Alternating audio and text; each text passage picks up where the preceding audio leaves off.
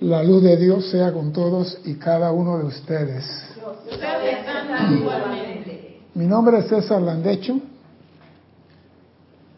y vamos a continuar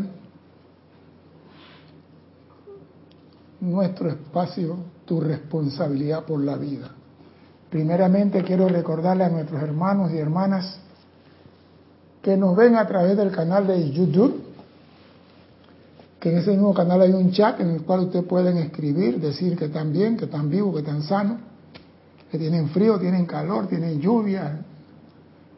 Informen lo que tengan. La cosa es saber que están bien. Pero las preguntas me las hacen referente al tema de hoy. Cualquier tema que no tenga nada que ver con lo de hoy, mándenselo a Erika Olmo. Escriban a César Landecho, César arroba Serapi Bay, y Erika se encarga de hacernos llegar la pregunta. No hay preguntas tontas. Tonta la que no se hace. Cualquier interrogante que usted tenga que parezca que está fuera del lugar, no lo haga en público, escríbalo. Yo dije, vamos a continuar con nuestro programa semanal en el año 2023. Y yo me hice una pregunta a la que tuve en la casa y se la voy a compartirla con ustedes. ¿Vale la pena continuar con esta instrucción? ¿Vale la pena de parte mía seguir dando instrucción aquí todos los martes? Pregunto. Porque yo me hice la pregunta. Habla, puedes hablar. Usted se hizo la pregunta. Sí. Y entiendo que la pregunta es para usted. Sí, pero yo ahora la comparto con usted. Ahora, ajá. Entonces yo me puedo preguntar, ¿vale la pena que yo venga aquí a la instrucción? Lo que pasa es que una pregunta no se contesta con otra pregunta. Ajá. Usted tenía que aclarar mi respuesta primero y después poner su pregunta. Lo que pasa es que yo entendí que la pregunta era... No, no, no. No, es que la pregunta me la hice yo. Ajá. ¿No será, César, que estás dándole mucho conocimiento a la gente y la gente no están haciendo nada con el conocimiento? La gente está acumulando conocimiento y quiero clase de esto y quiero clase del otro, pero ¿dónde está la manifestación de ese alumno del corazón? ¿Qué están haciendo con ese conocimiento? Porque yo estoy sincero, a mí no se me va a hacer juicio por no hacer nada con el conocimiento. Yo soy, yo sé a quiénes le van a hacer juicio, aunque tengan libertad. Porque la ley dice a usted no se le puede obligar a aplicar la enseñanza. Pero yo me pregunté, ¿estoy alimentando personalidades? Me pregunté. Y la respuesta, yo voy, mira, yo mismo me contesté, la respuesta es sí vale la pena. Yo voy a decir por qué vale la pena. ¿Qué te estás riendo tú, Erika? Cuando ella se ríe porque viene un tsunami. No, es que tú siempre preguntas de que, que, que cómo está el clima y alguien dice, Rosemary dice, perdón César, aquí en La Paz estamos con un clima fantástico, con calor y, algún día, y algunos días con lluvia, hermosos días. Bueno, al menos, al menos están bien, Sí. porque yo estaba viendo en, esto- en- en un... Esa es la parte de Indonesia, donde está y que la cosa de, de los terremotos, eh, yo no sé cómo pueden la gente seguir viviendo ahí. Tiembla todos los días. Hubo un, terremoto de 7.7 esta mañana y la gente sigue viviendo en esos lugares. Claro que la tierra es buena, que esto, que lo otro, pero los daños también son buenos, pero cada uno tiene su cabeza. La respuesta es, sí vale la pena seguir trabajando en esto. Porque yo, el Maestro Jesús sabe mucho, y nos dio hace dos mil años. La semilla se riega, alguna cae sobre piedra, otra en arena, otra en tierra caliza, pero una dará fruto cien por uno. Entonces, cuando nosotros damos la enseñanza, la damos con la esperanza de que todos sean árboles frutales y que den de esa enseñanza a otro. No se convierta solamente en acreción de conocimiento. ¿De qué me estás hablando? Yo me conozco eso, está en el libro tal. No, yo eso me lo sé. ¿Y dónde está la manifestación de lo que sabes? Porque lo que se te va a pedir es dónde alumbraste, qué hiciste con ese conocimiento. Tú tienes la libertad, repito, nadie te puede exigir que tú tienes que aplicar la enseñanza recibida. Por eso, vamos a hablar del año 2023. Dime, dime pues. Alex dice que sí. Leticia López dice que claro que sí. Claro que sí, gracias. Menciona Paola Farías. Eh, a ver. Eduardo Wallace dice, sí vale la pena que dé clases porque yo aprendo y entro en conocimiento y voy mejorando como persona. Gracias por las enseñanzas. Digo, sí se da, pero digo, un entrenador de fútbol quiere un equipo campeón, no quiere un equipo que en el mundial quede en el último lugar. Tú quieres la excelencia. Entonces tú quieres que los alumnos apliquen, hagan los llamados, practiquen lo que se les dice, porque la única forma que tú vas a lograr la maestría en esto es aplicándolo. Tú quieres aprender de verdad, empieza a darle clase aunque sea a tu perro. Háblale a tu perro, dale clase a tu perro y verás que a medida que tú vas hablando, vas cogiendo más conocimiento, vas aplicando el conocimiento y vas expandiendo conciencia. Pero si tú no le hablas ni siquiera al loro que tienes en la casa, ¿qué estás haciendo con el conocimiento? Dime. Pero es que bendiciones a todos. Es que ahí donde vamos, como usted dice, que si vale la pena. Claro que sí vale la pena. Uno, porque lo que usted nos está enseñando y ahora quizás nos está abriendo más los ojos, porque estamos llenos de conocimiento, pero cero manifestación. Y cuando pasamos a veces por ciertas situaciones en nuestra vida, me, me pregunté, pero ¿por qué estoy pasando por esto? y me di cuenta es que no estás aplicando la ley. Exacto. Y los maestros nos lo dicen muy clarito. Otra cosa es que ahora nos está quedando y que no sabemos hasta dónde van a llegar estas clases hacia un futuro. Y que de repente, al, ver ya el, de tanta letra, ya la gente, esto es, aplicación es que, todo es aplicación. en la escuela. La maestría se basa en la aplicación. Mire, al inicio, por eso, dice, al inicio de cada año terrestre, los estudiantes de esta escuela llamada Tierra reciben un libro nuevo, sin rayas, sin mancha y sin nada, oliendo a imprenta. Un libro de paquete. ¿Te acuerdas cuando uno comenzaba la clase que el primer día y uno abría el cuaderno, tenía un olor especial? Bueno, bien. En ese libro de estudiantes escriben sus planes, anhelos, aspiraciones, metas, propósitos, programaciones, rutas, caminos y visión de logro. Yo voy a hacer tal cosa este año y yo voy a hacer. Y tú puedes escribir en ese libro todo lo que te dé la gana. También puedes escribir en ese libro tus odios, tus rencores, tus envidias, tu celo, tu ira, tu crítica, la condenación y toda la negatividad que hay en ti. Lo puedes escribir en ese libro. Te dieron un libro nuevo a partir del primero de enero. Esto es tuyo. Escribe ahí lo que tú quieras en tu mundo. Nadie, ni siquiera el Maestro Ascendido Jesús, te puede juzgar a ti por lo que tú escribes en ese libro. Porque ese es tu libro de la vida. Ese es tu libro.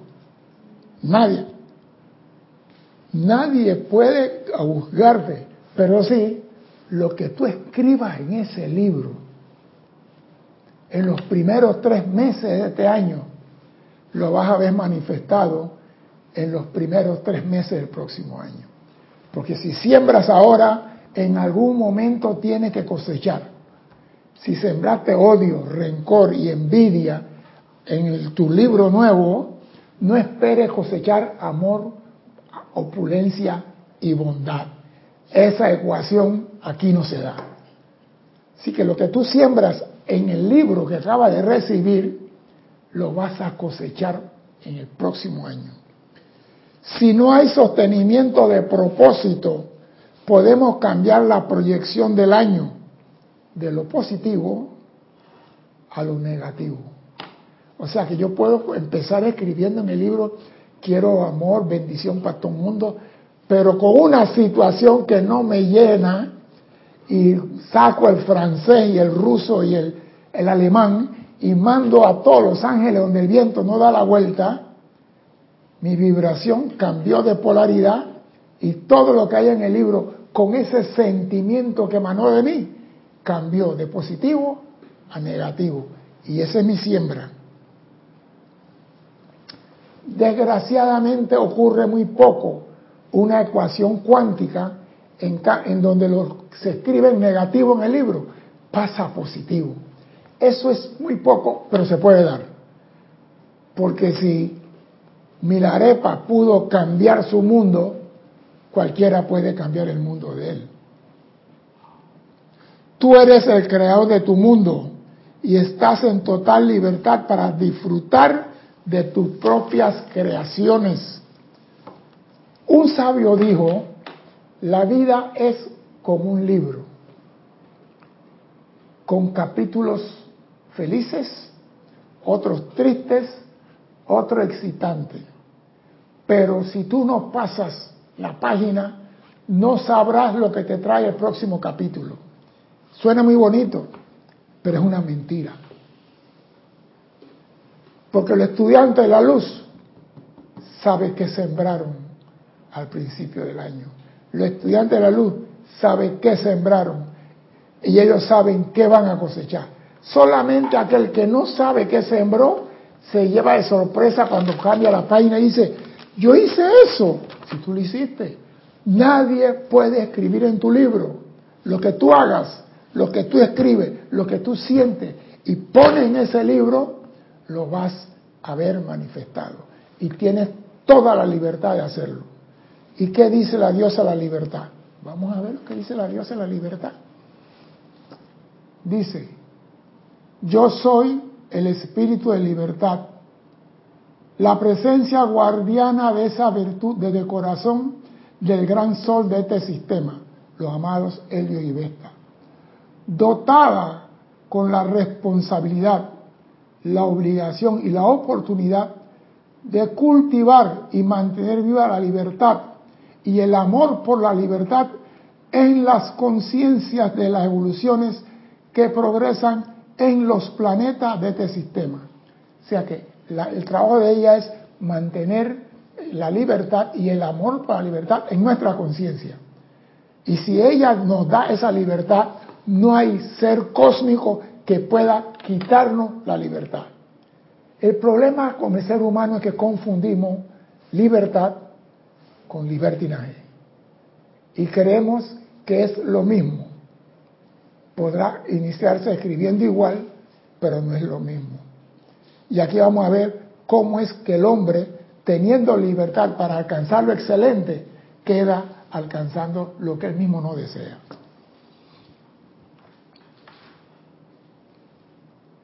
Este ha sido mi servicio a lo largo de las edades, desde que acepté la tarea de magnetizar, condensar, sostener e irradiar la cualidad de la libertad desde el cinturón electrónico alrededor del Sol, para nutrir y desarrollar el deseo de libertad dentro de toda vida, para mantener viva en las mentes y corazones de la gente de los planetas esa cualidad cósmica innata que es parte de su herencia divina. O sea que la libertad yo no tengo que trabajar por ella, yo no tengo que sembrar libertad, yo no tengo que comprar libertad, es mío por derecho divino. A mí se me dio libertad. ¿Y cuál fue la primera libertad que se nos dio? ¿Cuál fue la primera libertad que se nos dio? El libre. No, eso vino después. Ese vino después. La vida. Me gusta. Me gusta. ¿Cuál fue la primera libertad? Yo digo, por eso digo, a veces tenemos que ir un poquito más allá.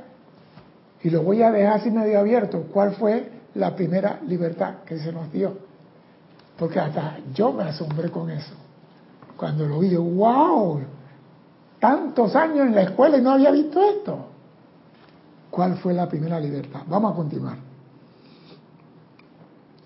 Muchas, oído a esto, muchas, pero muchas de las virtudes que representan la naturaleza dodécuple de la deidad hubieran sido olvidadas por completo de no haber sido por los templos en los cinturones electrónicos alrededor del Sol y de los seres quienes dentro de esos templos concentraron el rayo positivo de la virtud que ellos representan, como una presión en la atmósfera que es entonces insuflada dentro de la conciencia externa con el aliento. O sea que muchas cosas que nosotros recibimos en el ascendido, creemos que es por radiación. La radiación se, se da a la atmósfera y nosotros a través del aliento y traemos a nuestro ser la virtud divina. Mira qué cambio. Porque todos pensaban que era por radiación, que los maestros, la radiación se da en la atmósfera y aquellos que están capacitados inspiran esa cualidad divina dentro de ellos. Dime, Erika, te veo con el micrófono. Sí, hay varios que están respondiendo cuál es la primera libertad. Dile, padre. Rose Marie López dice que es la vida. Alex Vázquez dice que es libertad de pensar. Ajá. Paola Farías, libertad del uso de la vida. Ajá. Valentina La Vega, decidir encarnar. Ah, repíteme ahí. Valentina de la Vega, decidir encarnar. Esa es la primera. La Se primera, te dio la libertad para encarnar. la libertad de encarnar. Sí, señora. Esa es la primera de todas.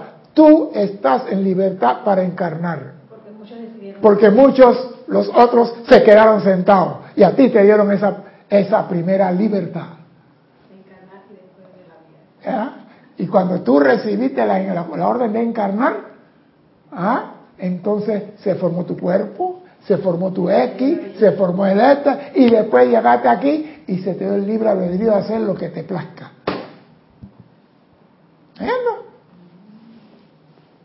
O sea que la primera, la primera, la primera es, es que no puede haber segunda sin primera.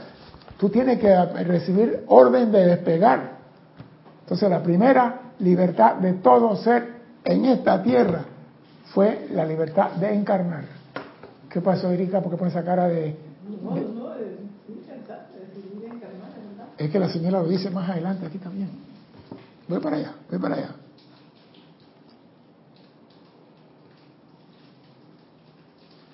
La virtud de libertad y el amor por la libertad han sido protegidos y guiados por mi corriente de vida dentro de los corazones de aquellos que han sido escogidos por su propia afinidad con esa cualidad. O sea que la libertad se nos dio a todos, pero hay entre todos unos escogidos.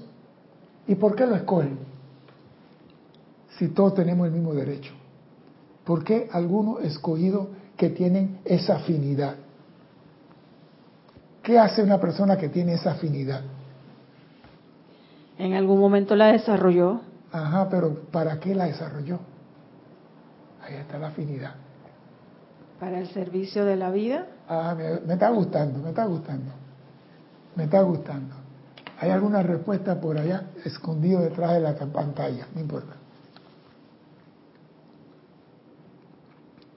Y me gusta, escogido por su propia afinidad con esa cualidad, para establecer lo escogido, oído, para establecer y sostener foco de libertad en los, en los diversos puntos de la superficie de la Tierra. Los que tienen afinidad, los que aman la libertad como Saint Germain y los que siguen a Saint Germain, fueron escogidos para crear foco de libertad en los diferentes puntos de la Tierra. Dime, Erika. Sí, Paola Farías responde para manifestarla o, o para manifestarla, para compartirla. Es que todo eso está bien, pero se escoge a la gente que tiene, por ejemplo, si tú vas a co- escoger a un nadador, tú agarras un hombre de campo, porque esos viven en el río y son buenísimos nadando. No me agarre a un hombre que nunca ha ido a la playa, que nunca ha ido a un río. Entonces, eso quiere decir que se escoge a la gente que tienen afinidad, que tienen conciencia del trabajo que pueden hacer. Y la libertad, van a ver por qué hay personas que la defienden y dan su vida por ella. Dime, Erika. Este Carlos Velázquez dice por el momento un acopiado en el cuerpo causal. Puede ser, pero ese es un tesoro que no se baja así nada más por bajar. ¿Algo más? Voy a continuar. Y me gusta para establecer y sostener foco de libertad en los diversos puntos de la superficie de la Tierra y en diversos momentos sobre la pantalla de la vida, particularmente cuando la luz de la libertad se debilitó y tiranos y déspotas rehusaron permitir que la presencia flamiera dentro del corazón se expresara a través de las masas. O sea que siempre donde hay un dictador hay alguien que se opone, hay alguien que está opuesto a la dictadura, hay alguien que se opone al tirano. Esos son soldados de la libertad.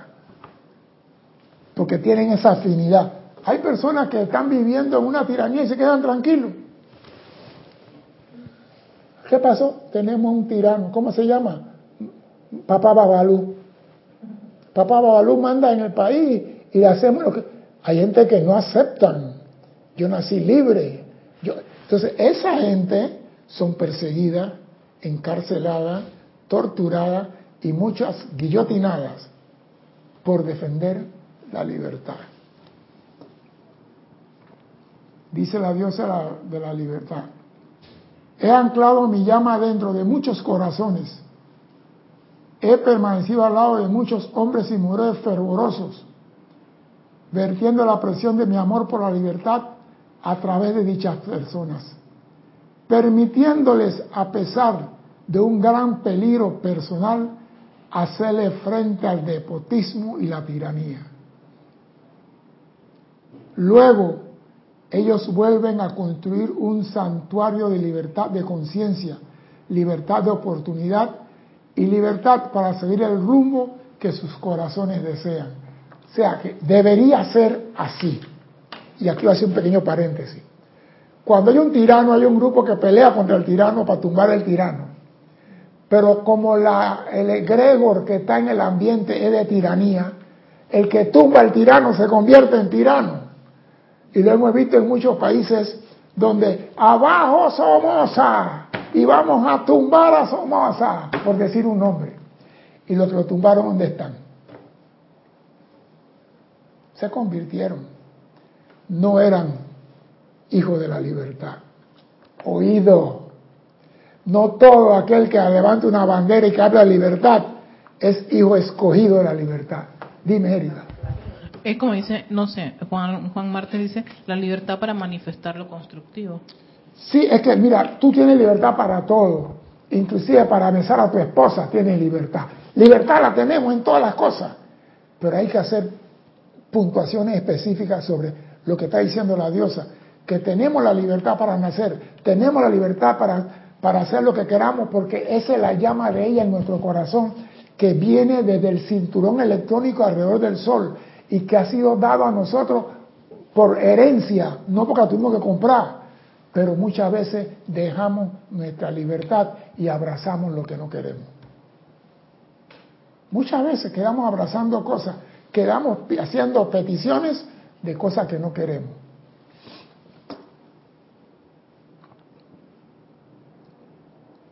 Aquellos individuos en Europa que fueron estremecidos a buscar y encontrar un lugar en que pudieran adorar a su Dios en libertad. ¿A qué se está refiriendo ella con eso? Aquellos individuos en Europa que fueron estremecidos a buscar y encontrar un lugar en el que pudieran adorar a su Dios en libertad. ¿A quién se está refiriendo la diosa de la libertad? No, los judíos no vinieron a Europa, de Europa a América. ¿Quiénes vinieron de Europa a América? No, los norteamericanos son de Norteamérica. Ellos no vinieron de Europa. ¿Ellos vinieron de, Inglaterra? Vinieron los ingleses. Vinieron los ingleses. Los cuáqueros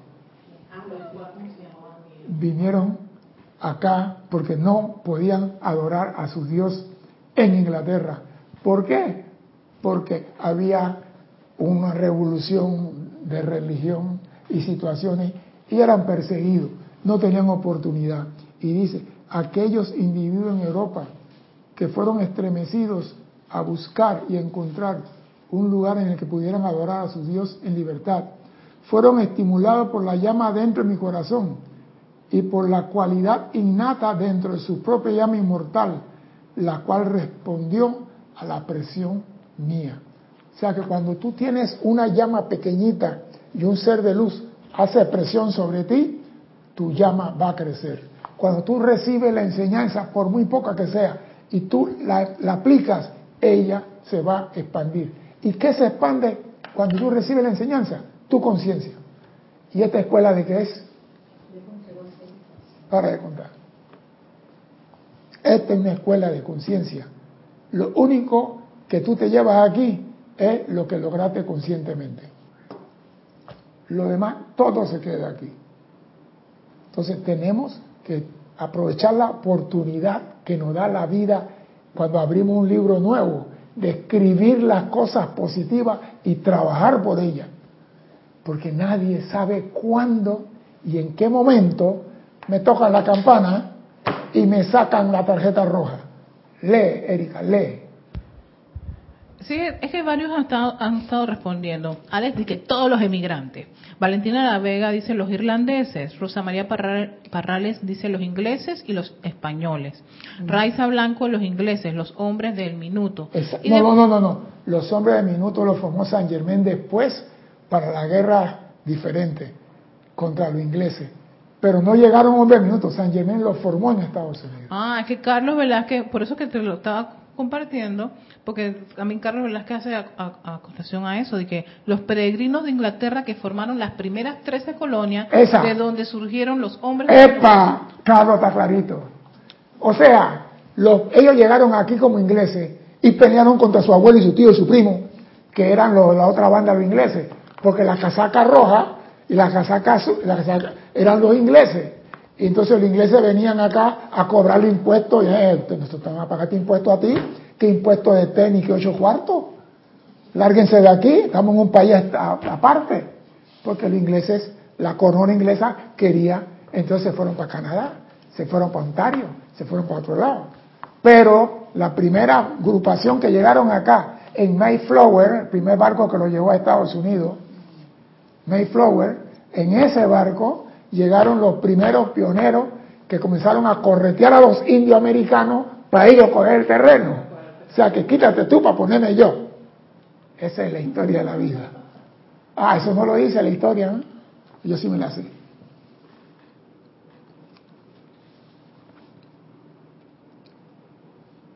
Uh. Cuando esto aconteció, dice la, diosa, hombres y mujeres renunciando a hogares, fortunas, familia y seguridades, se embarcaron hacia lo desconocido a través de mares inexplorados y, y establecieron en América la primera pulsación de la nueva era. Por eso te digo, Erika, esta enseñanza del yo soy llegó a América de Inglaterra. Esta enseñanza no nace en, Estados Unidos esta enseñanza llegó porque tuvo por años guardada, escondida, por años en Inglaterra, mientras se desarrollaba en Francia. Porque San Germán estaba con Napoleón y haciendo la suya eran otros 500 pesos. Dime, Erika. Tienes una pregunta de Noelia Méndez. Dice, ¿qué pasa con aquel que usó la libertad de reencarnar para ser un demonio en la tierra y sacrificar y matar a sus hermanos? Una pregunta, ¿y tú qué hiciste con ese demonio, Noelia? ¿Lo maldijiste o lo bendeciste? Dijiste, demonio, tú no me asustas a mí porque en ti hay una llama triple y tú me estás tratando de hacer ver que tú eres malo, pero tú no me vas a sorprender a mí. Tú no me vas a engañar a mí yo bendigo la luz en ti, demonio. ¿Qué hiciste, abusadora? Ella está la pregunta. Él es malo, él es perverso. Nadie es malo y nadie es perverso. Algo está haciendo él para ver cómo tú vas a reaccionar. Entonces, la cosa, la maestría tuya es, no importa cómo te vistas, ni cuál negro te ponga, yo sigo viendo la luz en ti. Pero algo pero algo pasa con esa corriente de vida que toma esa decisión. Si yo te digo a ti ahora, mira, mira, mira, mira, yo no quiero meterme por ahí, Dios mío. Métete, métete. Vamos pues. Vamos pues. El hijo pródigo. El hijo pródigo, papá dame lo mío, me voy para la ciudad, guaro, mujeres, chupadera y fiesta, droga, rock and roll y todo. Y cuando se vio arruinado, ¿qué hizo? Volvió para papá. ¿Y papá qué hizo? Lo, lo apapachó. No te oigo. Lo abrazó y lo apapachó. ¿Y qué más? Hizo fiesta, Hizo lo fiesta, bañó, ajá. mató lechona, mató vaca, mató chivo, perdice, hizo de todo para el hijo que estaba perdido. Yo pregunto, ¿ese que tú estás llamando perdido no es el hijo pródigo? y Dios no va a hacer fiesta por una oveja que regresa al redil, que por 99 que no tienen nada que arrepentirse. Por eso te dicen siempre, no critiques, no condenes, no juzgues. Quedamos juzgando a un hijo de Dios. Déjalo que haga, él tiene libertad de hacer lo que él quiera con su vida. Dios no lo juzga. Dime. Es que fíjate que Noelia pone, por ejemplo, hablo de Hitler. ¿Y si Hitler ahora es un santo, San Hitler? Padre, me arrepiento de todo lo que hice. ¡Ah! ¿Tú qué sabes? La vida te da sorpresa, sorpresa te da la vida. Ahí está. Por eso digo, el hombre más cruel del mundo. ¿Por qué está haciendo eso? Vamos a hacer una cosa. Y yo voy a irme más allá. ¿Cuál es la función del el que llamamos Satanás? ¿Cuál es la función de aquel que llamamos Satanás? ¿Hola? ¿Cuál es la función de aquel que llamamos Satanás? ¿De probarme? No, no te puede probar tu marido, te prueba a ti, Satanás. No.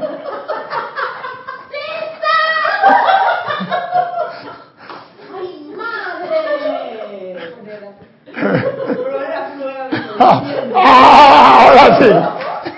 Pues me da prueba una cosa y probar es otra. Perdón, perdón.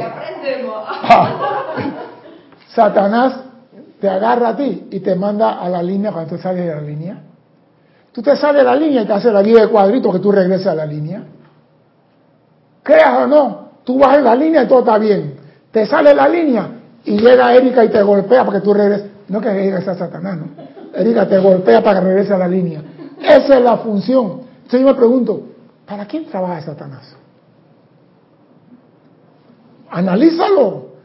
Tú te sales del redil y el que te hace la vida de cuadrito no es Dios, es Satanás. Entonces, ¿qué es lo malo? Si San Germán dice que no hay nada malo ni nada bueno. Es como el perro ovejero que está tirando Sí. las ovejas para que vayan al redil. Entonces, no juzgues a nadie, no critiques a nadie, no con- porque cada uno tiene libertad de hacer lo que quiera con la vida. Yo me, puse a pensar una vez, y si Hitler, Stanley, Idi Amin y toda esa gente que eran bárbaros, Remel Rojo, el Pol Pot, mató 5 millones de personas en Camboya y en... ¡Ey! Esa gente se van el lujo de matar, se creían dioses matando gente. Y si a la, y si a la hora de la muerte, Padre, pido perdón. ¿Qué pasó? ¿Qué pasó? Ah, él no tiene derecho a perdón. Lo que pasó con Pablo de Tarso. No, pero eso fue diferente. Era por ideología. Pablo pensaba que los reyes no visten en harapo. Y cuando vio a Juan el Bautista con, comiendo miel y cangrejo por ahí, langosta. Y ese no puede ser descendiente de Salomón. La gente de Salomón visten con caché. Creencia estúpida, pero bueno. Perdón, maestro, que te diga estúpido, pero bueno. En ese momento lo fue. pero tenemos libertad y la libertad nos la da Dios para hacer lo que queramos. Tú puedes hacer una vida digna o puedes hacer una vida no muy digna. Lo bueno de todo esto es, si te arrepientes a tiempo, papá hará fiesta, te van a bañar, te van a vestir, van a matar becerros, van a matar puerco, ganado, anillo, te van a buscar novia nueva y todos felices. ¿Está viendo? Entonces, ¿qué dice el hijo que ha estado trabajando con papá toda la vida y que no le han hecho fiesta? No es justo. ¡Ah! ¿Ahí? Yo me he portado muy bien. Papá- no maté a nadie. Papá no dice, robé, no papá, hice, papá hice dice, travesura. papá dice, tú no estabas perdido, él sí. Y él ha regresado. Tú nunca has estado perdida. Ahí está, eso es todo. Los que se pierden. Por eso que hay mucha gente que dicen, mejor me pierdo porque papá me encuentre. Pero eso es con mala intención y alevosía. Entonces, lo que salió de tu conciencia está registrado en tu libro, no te sirve de nada. Dime, ¿qué vas a decir? Bueno, es que, mira, Paola Farías Farías, con respecto a todo lo de por qué Satanás, que voltees a ver a Dios. Rosa María, ponerte cosas para ver, para ver qué haces. Noelia Méndez dice que no creamos en Dios. Eh, Rosa María Parrales eh, sale el matanza de uno mismo, creo. Eh, eh, Carlos decía la, la función del susodicho.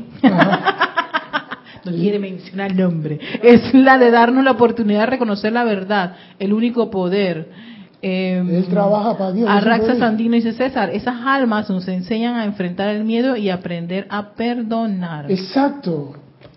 Imagínate que todo el mundo tuviera aquí peace and love. Todo el mundo trabaja en marihuana. Todo el mundo feliz. Todo el mundo, yo te amo. Qué mundo tan aburrido. Entonces, el mundo tiene que tener situaciones que tú vas superando, venciendo y creciendo en conciencia hasta que tú digas, no importa lo que traiga al mundo, yo estoy capacitado para vencerlo. Entonces eres un ser iluminado. Soy, estoy en el mundo. Dime. Tienes una pregunta de María Virginia Pinera. Buenas tardes y bendiciones para todos. La función de la oscuridad es ser punto de referencia para buscar la luz. No, la función de la oscuridad es ser el colchón a través del cual se acuesta la luz.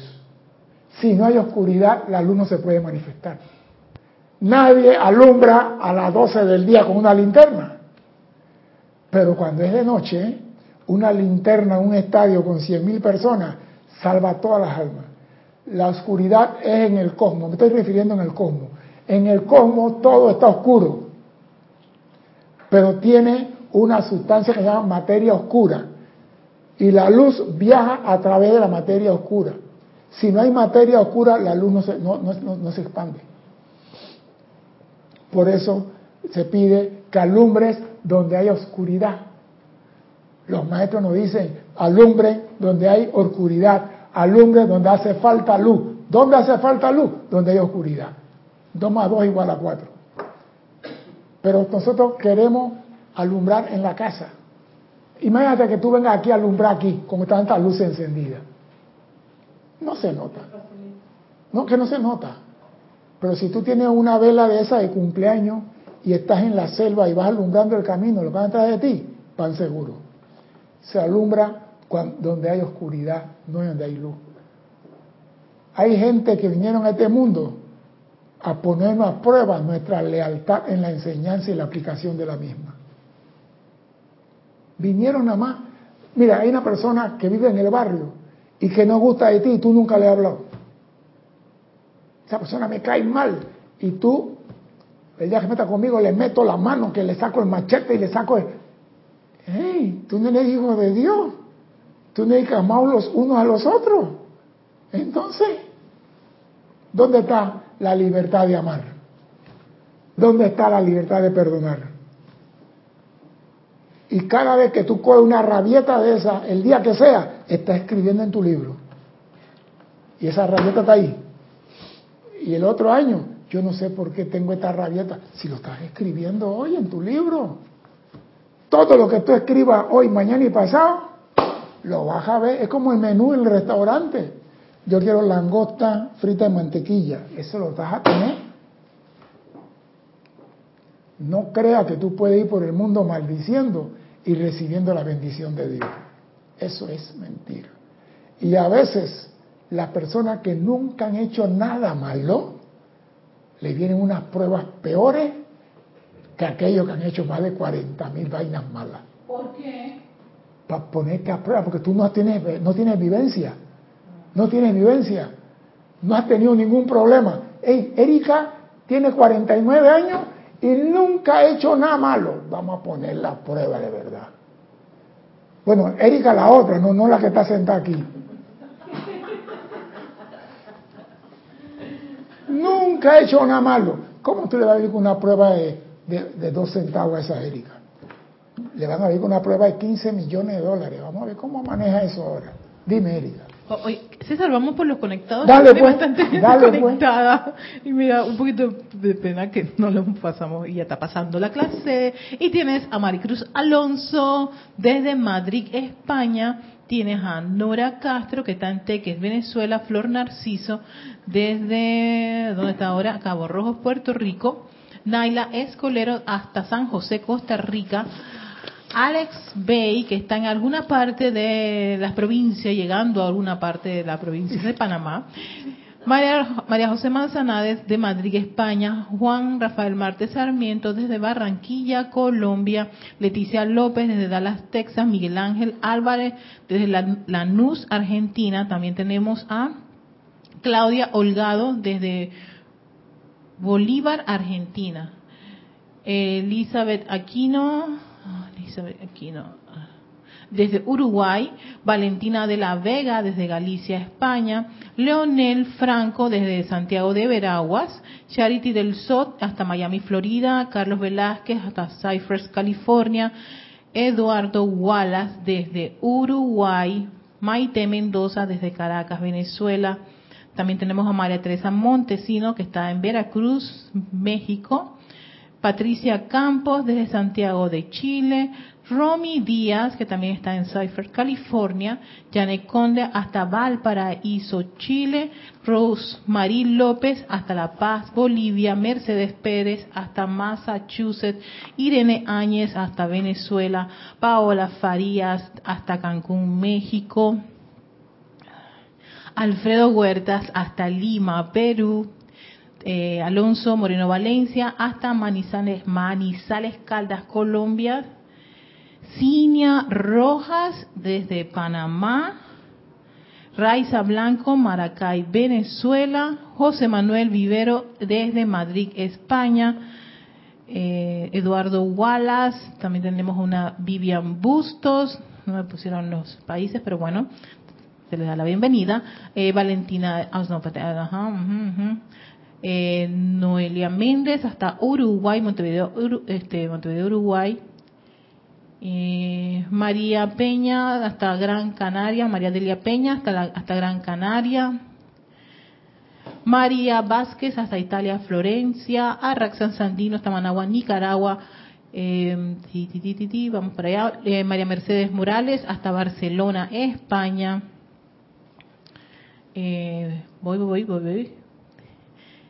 Ver, Yo creo que Rafaela, Benete desde España también. Eh, Lisa desde Boston. Mirta Quintana Vargas hasta desde Santiago de Chile. Eh, yo sé que alguien llegó. Después Diana Liz de Bogotá, Colombia. Eh, Eloy Álvarez desde Buenos Aires, Argentina. Estoy llorando aquí. Ma- Marlene Galarza desde Perú, Tacna. Eh, también tenemos a Esteban Navarro desde Toledo, España.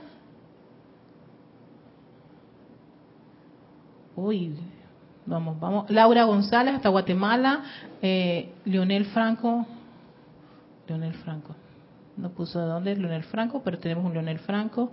También tenemos a Michael eh, Rojas desde Costa Rica. Y, y eh, Blay Guardiola Villanueva desde, bueno, no sé cómo se pronuncia, pero voy a poner Alicante, España, porque pone ahí Saló, no sé si lo estoy pronunciando bien. Y Mónica Sande desde Montevideo, Uruguay. Gracias, gracias, gracias a todos los hermanos conectados. Ah, María Virginia de Caracas, Venezuela. Sí. Oye, pero ella también otros comentarios. Dime. Después que hice todo este... Ah, dice Alex que ya está en boquete.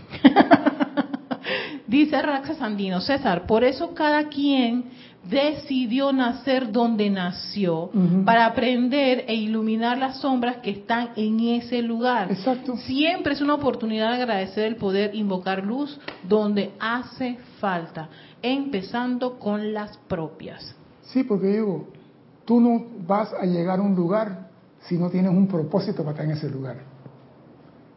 Ejemplo, te vas de vacaciones, tú dices, me voy para Italia, voy para Milán.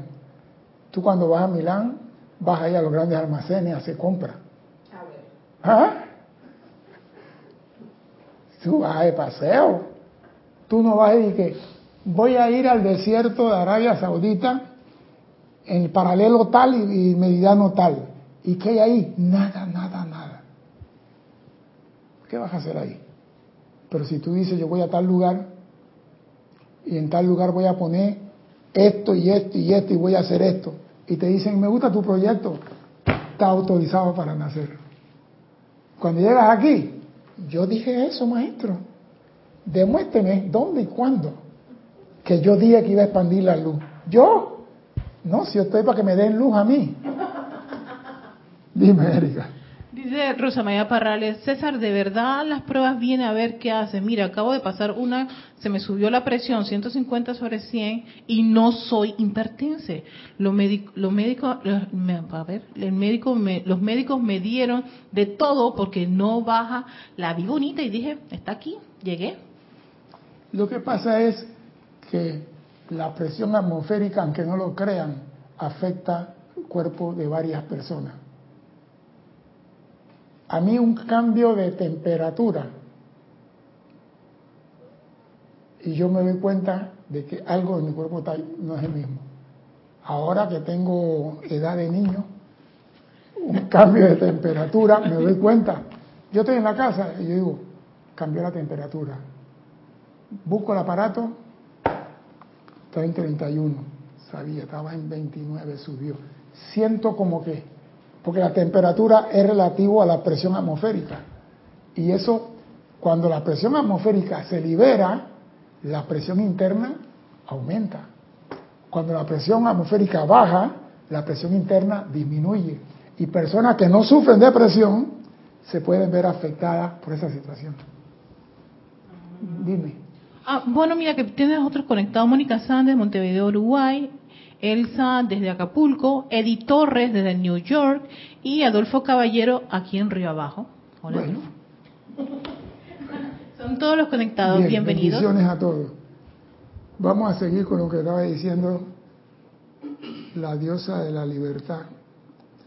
Como dijimos, cuando aconteció aquello que no se podía adorar a Dios como querían hombres y mujeres, renunciaron a sus hogares, fortunas, familias, seguridades y se vinieron a Estados Unidos de América a establecer la primera pulsación de la nueva era.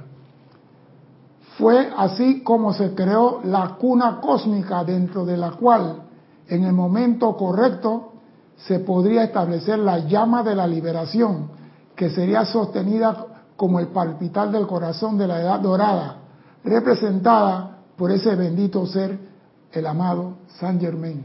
O sea que en todo este movimiento, Saint Germain estaba metido ahí. ¿Y qué estaba él trabajando? La libertad que todo el mundo tenía. Si no se podía en Inglaterra adorar a Dios como tú querías y no tenía esa libertad, San Germain, que amaba la libertad, tuvo que ver con que los peregrinos salieran a una tierra totalmente diferente y nueva. Y me gusta lo que dice aquí. Al lado de los peregrinos y primeros patriotas empujados a veces contra su propia voluntad de la comparativa seguridad de sus vidas en otra tierra, ya sea yo misma o uno de los ángeles de la libertad, nos paramos y nos convertimos en el poder y presión de convicción que los llevó al otro lado del mar para vivir la causa de la libertad, para establecer una nueva nación bajo Dios, donde todos los hombres y mujeres creados iguales pudieran tener una oportunidad de echar raíces. Yo a veces cuando oigo esto y veo la televisión, hay personas que piden libertad. Pero yo me pregunto, ¿qué libertad están pidiendo? En estos días estaban los policías correteando a una gente que estaban haciendo un escándalo con esa música ahí en una esquina y dicen que ellos tenían libertad de hacer lo que ellos querían. Para eso la libertad. El, vecino tiene un equipo de sonido y lo pone a la una de la mañana. Yo digo, si fuera una música clásica, excelsa, qué cariño. No, es un Toda la noche. La vecina subió y le dijo, señor, usted no trabaja, ¿verdad? Nosotros sí. Eh, yo puedo hacer lo que me da la gana en mi casa. O sea, está diciendo que tiene libertad. Le trajeron la policía, se puso bravo. Yo digo, libertad es para hacer lo correcto, no lo incorrecto. Pero queremos hacer lo incorrecto basado en la libertad. ¿Quién ha dicho que tú tienes libertad de perjudicar a tu vecino? Ah, no, yo soy estudiante del alumno, la tengo que aguantar toda la noche. Que él haga bulla y mañana estoy el trabajo cabeceando porque no dormí. Somos manso, no menso, los estudiantes de la luz. Si te está fregando la paciencia, haz lo que tenga que hacer. Llama a la policía o le toca la puerta y le dice, ¿qué pasó? Yo quiero dormir. ¿Qué le cuesta a un ser humano comprar un audífono sobrandote y ponérselo aquí y escuchar la música del solo? Ah, no, todo el barrio tiene que escuchar la música que él quiere. Y si lo ponemos todos los vecinos a hacer lo mismo el mismo día, a la misma hora, ¿qué pasaría? Caos. Entonces, el respeto es parte de la libertad. Porque si a él le colocan la música que a él no le gusta, como la música clásica, el baile toca que lo está perjudicando, que no le está dejando dormir. Yo no sé. Mira, yo tengo equipo de sonido y yo tengo, ni contado la cantidad de discos que tengo. Y yo pongo el equipo de sonido y el vecino que está al lado no lo oye. No es que yo sea egoísta, que yo no quiero que él escuche mi música. Pero yo no sé si él está durmiendo, si el niño está enfermo o algo por el estilo y la pongo la música para mí, es para mí, no para el barrio. Pero entonces queremos decir que yo tengo libertad de hacer lo que me da la gana porque Dios me dio la libertad. No, es un error. Estamos confundiendo las cosas.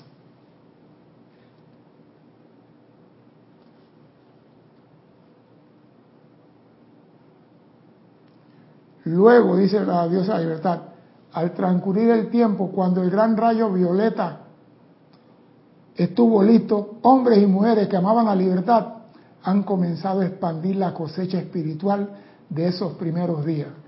O sea que desde el principio había que dar la enseñanza. Si esa enseñanza no se expande, se hubiera quedado en el grupito. En el grupito. Claro, esa enseñanza de que tenemos derecho a la libertad se fue expandiendo y todos los que llegaban después, allá hay libertad. Eso se expandió, porque eso si se queda nada más en los tres, en, la, en los que llegaron y no se expande hasta Inglaterra, más nadie va a Estados Unidos.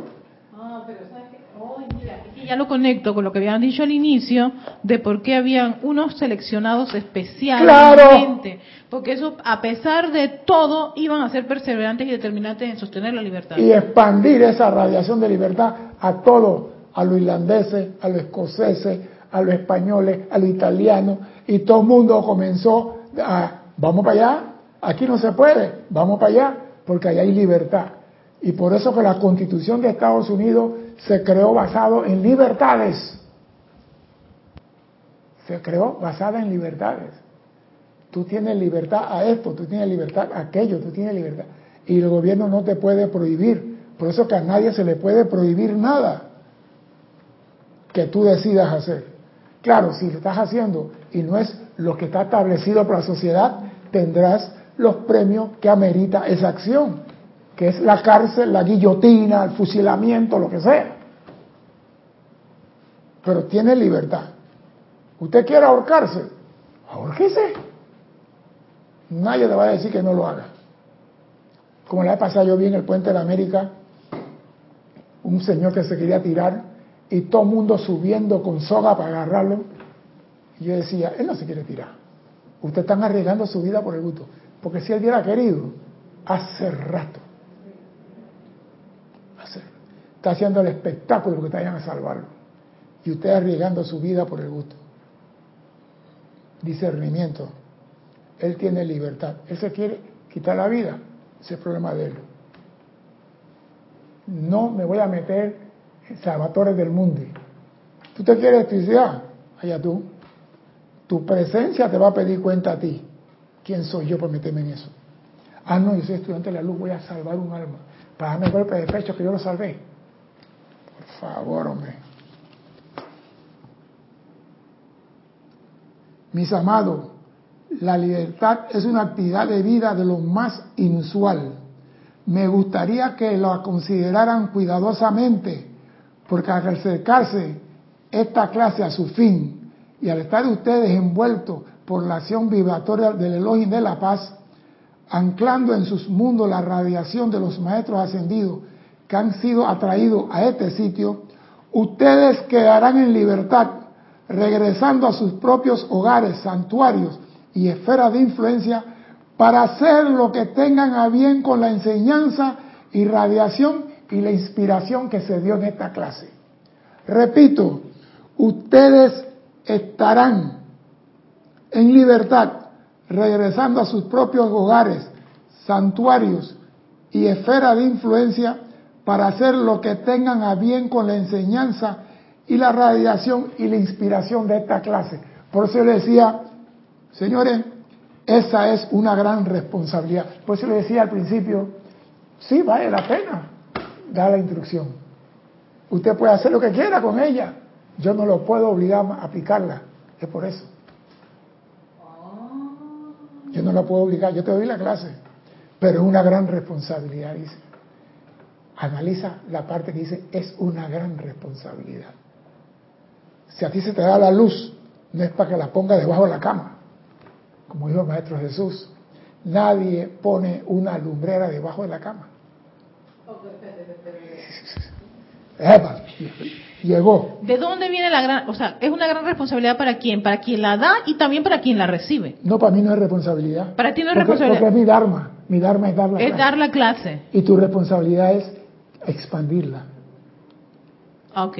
Esa, esa responsabilidad que ella está mencionando es para quien, para quien lo está recibiendo, o sea, para todos nosotros que estamos acá Exacto, escuchando. Exacto. ¿No? Pero aún así, pero mira, espera, espera, no te puedes cuestionar si Pero, yo hago un mal uso de ella. No, yo no te puedo juzgar. No me puedes juzgar. Escucha la porque palabra. tengo libertad. Escucha la palabra. Ustedes quedarán en libertad, regresando a sus propios hogares, santuarios y esferas de influencia, para hacer lo que tengan a bien con la enseñanza, la radiación y la inspiración de esta clase. Es una gran responsabilidad. Ustedes, no dice todos ustedes que están, ustedes. Lo que pasa es que hay muchas personas que hay que empujarlo un poquito más allá para que apliquen lo que están aprendiendo. Porque tenemos mucho conocimiento, pero tú lo oyes hablar y tú dices, ¿dónde está el conocimiento en acción? Te dice algo, ah, esta persona es así. Abre la boca, esta persona es... de-". Y todo lo que sale de la boca tiene una crítica disimulada, aunque lo dice sin la entonación de crítica. Y tú la percibes. Entonces tú te preguntas, ¿qué estoy haciendo? Le estoy dando conocimiento tras conocimiento, pero ellos no la están aplicando. Y es una gran responsabilidad. No mía. Ajá, es de nosotros. Porque a mí me van a preguntar qué hiciste con la llama. ¿Qué hiciste con la llama de la enseñanza? Dime. El sembrador tira la semilla al voleo. Sí. Él no se pone de que, oye semilla, ¿cuándo vas a abrir? ¿Cuándo vas a crecer? ¿Te he echado agua todos los días?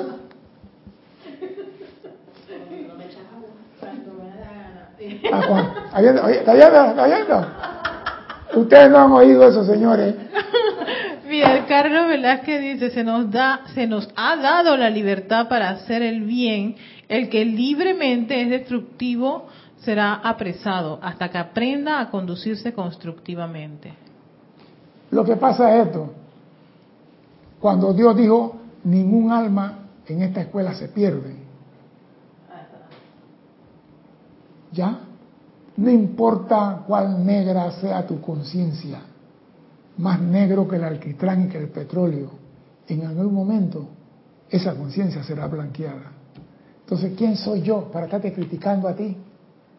No importa lo que tú hayas hecho o lo que me hayas hecho a mí. Si el Maestro Jesús tuvo los fidanti toleranos para decir, Padre, perdona lo que no saben lo que hace, y lo estaban clavando, ¿Quién soy yo? Para calificar a otro de cruel, de Hitler, de Mussolini, de Stanley, de esto, del otro. Cada uno tiene su libro, cada uno escribe en su libro y cada uno responde por lo que hay en su libro de la vida. Yo no tengo que meterme ahí. Yo lo que tengo que hacer es aplicar mi conocimiento para vencer las situaciones a mi alrededor y seguir avanzando. Por- dime. O sea, César, que por ejemplo en el caso de alguien que esté dando la enseñanza, compartiendo o entusiasmando, o bueno, como quieran, este, Ujú. eh, dar esta, esto, no tiene que esperar nada de la persona que está a su alrededor. No, nada. Nada, o sea, ni siquiera, Ni diga, siquiera- ay, ni tan- siquiera- ni siquiera gracias. Ni siquiera gracias. no, es que me acordé de algo que me pasó y yo esperaba resultados. No, no, no, no, no. Me estamos viendo el mal emocional. Mira, tú puedes dar, como yo no lo quiero decir porque se van a matar, tú puedes llevar el burro al, al río, pero no lo puedes obligar a tomarlo. Exacto. Tú puedes darle la enseñanza a la persona y tú vas en, si, si tú realmente amas a esa persona, tú vas a seguir empujando y empujando hasta que él logre, porque cuando él logra la primera, porque tú no lo vas a empujar toda la vida, tú lo vas a empujar para que él logre la primera. Y cuando él se da cuenta que él pudo lograr la primera, él dice, si yo puedo lograr una, puedo lograr dos. Entonces él mismo comienza, pero tú tienes que empujarlo para que él logre la primera. ¿Y cuál es la primera? ¿Ah? Anclate en tu presencia a pasar de todo lo que está a tu alrededor. Y ahí donde el puerco tuerce el rabo. Porque tú amas la presencia, pero insultas al hijo de la presencia que está enfrente de ti, lo llamas Hitler, lo llamas Stanley, lo llamas... Ese es hijo de la presencia también, y tiene una llama triple. Hitler tiene llama triple. Esa gente que tú crees que son los más perversos del mundo, todos tienen su llama triple. Pero escogieron hacer esa tratada. Ahora la pregunta es, ¿tú crees que Dios sabiendo que van a esta tratada no pudo evitarla? Pregunto.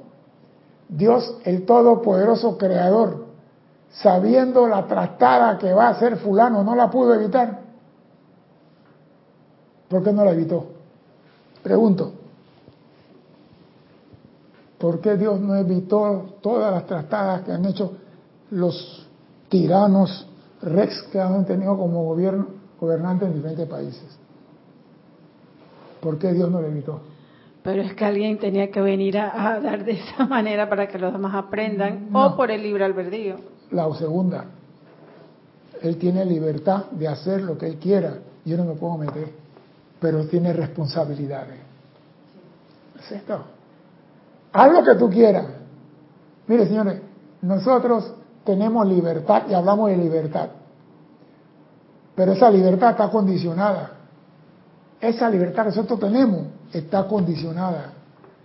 Porque si yo, yo tuviera libertad y yo hago lo que me da la gana, no me, no me dirían, tiene una gran responsabilidad. Me dijeran, no la quiso expandir, se acabó, borrón y cuenta. No, pero me dicen, tiene una. O sea que la libertad está condicionada. Que todos, varios aquí dijeron por el libre albedrío, Michael, ¿Sí? Paola Farías, porque el libre albedrío son leyes, Elizabeth Aquino, Sí. porque ama a sus hijos, Alfredo, Marta, Lourdes, Benítez. Todo, es que tenemos libre albedrío, así que Dios no se va a meter. Por eso cuando tú ves a dos personas dándose y Dios viendo a sus dos hijos. Mira un ejemplo. Yo pregunté en estos días, un padre de familia tiene tres hijos, hay dos dándose puñetes, el padre de familia llega ahí, ¡Ey, paren la pelea! Me paran esa pelea aquí de una vez, o los castigo a los dos. Pero Dios ve a dos hijos suyos peleando. ¿Qué hace Dios? Pregunto, ¿qué hace Dios cuando ve a dos hijos grandes suyos peleando? ¿Por qué lo deja? Por la libertad Ajá. Que cada uno. Dios lo deja. ¿Por qué? Porque si, Él se intromete, van a hacer la voluntad de Él y ellos no van a aprender, no van a tener conciencia. Y ellos tienen que tener conciencia que no deben atacarse el uno a los otros. El Padre de la tierra los separa, pero no le expande la conciencia a los niños. Porque a los tres días están peleando de nuevo. Y después están jugando, después están peleando, después están jugando. Y no hay expansión. Pero acá, déjalo. ¿Sabe quiénes son las personas que más aman la paz? ¿Tienen ustedes idea de quiénes son las personas que más aman la paz en este planeta Tierra? No tienen idea, ni uno, ni uno, ni uno, ni, una pequeña idea de quiénes son las personas en esta Tierra que más aman la paz. Los soldados. Los soldados porque la han vivido. Han vivido la desgracia, han vivido el sufrimiento, han vivido y dicen esto no puede ser. Los soldados no fomentan la guerra, la guerra la fomentan los políticos y los soldados quedan embarrados en medio de eso. Pero esos son otros 500 pesos. En la vida de Jesús, tanto objetiva como mística, hay muchas lecciones que han sido discernidas por el estudiante, si bien hay algunas que no han captado la atención de la conciencia de la mente externa. Una de tales lecciones que me gustaría traer a su atención es el juicio del Cristo ante Pilatos en su sentido místico. El Maestro Jesús representa el uso correcto de la vida, la energía de vida calificada que avanza para bendecir, sanar, iluminar y liberar. Barrabás representa la mala utilización de la vida en el aprisionamiento de energías, en la discordia. Y Pilato representa la personalidad, lavándose las manos diciendo qué es la verdad, al tiempo que permite la libertad de utilizar la vida en su elemento destructivo a través de Barrabás, mientras que al Cristo constructivo lo condena. O sea que la personalidad siempre va a tratar de hacer daño al que hace lo correcto y siempre va a elevar al incorrecto. Pilato decía, este señor no ha cometido ningún delito, pero la ley dice que debo soltar a uno. ¿Y por qué no digo suelten a Jesús? ¿Por qué? Ah, no, van a porque estaba escrito que tenía que morir en la cruz para liberar a todos. ¡Mentira! Mentira. Pilato condenó a Jesús para quedar bien con los judíos. Eso fue todo. La pregunta es, ¿cuántas veces nosotros nos convertimos en Pilatos? Cuando condenamos a personas inocentes y aplaudimos a personas no tan inocentes. O cuando criticamos a personas que están haciendo una cosa que nosotros consideramos equivocada. ¿Cuántas veces? El ser humano tiene libertad, pero no para condenar, no para criticar, no para destruir. y usamos la libertad para esas cosas. Eso se llama libertinaje. Y es algo totalmente diferente a lo que es libertad. Iniciamos un año, un año nuevo, y tú tienes libertad de escribir en tu libro lo que tú quieras. La pregunta es, ¿sabes lo que vas a cosechar el próximo año? Lo que siembras hoy, lo vas a ver en tu vida. No puedes cambiar eso. Entonces, bien tonto es aquel que sabiendo que va a ver lo que va a sembrar hoy, insiste en sembrar rencor, odio, intriga, venganza, resentimiento. Pregunto, ¿el que siembra eso a conciencia estará bien de la mente? Porque si yo sé que allá afuera, en los arbustos, hay una culebra, y me dicen que hay una culebra, y yo la vi, ¿qué hago metiéndome en ese arbusto? Si me dicen que lo que yo escribo en el libro, con libertad, lo voy a ver en mi mundo mañana, ¿por qué me escribo alegría, felicidad, salud, opulencia, sanación, confort, paz? ¿Por qué no escribo esas cosas? Que todo mundo quiere, pero que nadie invoca. Ah, pero el abogado me robó tres mil dólares, pero me la, va a pagar. Está en el libro. Mañana estás peleando con otra persona, pero no es el abogado. Pero el momentum de pelea que tú escribiste está ahí. Dime, Erika. Ya. Por eso que yo estoy diciendo, nosotros tenemos libertad a inicio de año de escribir lo que queramos en nuestro mundo. Tenemos la libertad de escribir la página de nuestra vida. Solamente tú puedes escribir en este libro. Por eso se llama el libro de la vida. Es tu libro. Ni tu papá, ni tu mujer, ni tu abuelo pueden escribir en ese libro. Porque, porque lo que tú piensas y sientes está en el libro. Lo que piensas y sientes está en el libro de la vida. Así que, ah, no, yo no escribí nada, así que yo no tengo ninguna cosecha. Créete eso. Lo que piensas y sientes traes a la forma, dice la ley. Así que depende de ti. ¿Qué quieres en tu vida en el 2023? ¿Libertad o cárcel? Mi nombre es César Landecho. Gracias por la oportunidad de servir y espero contar con su asistencia el próximo martes 16:15 hora de Panamá. Hasta entonces, sean felices. Muchas gracias.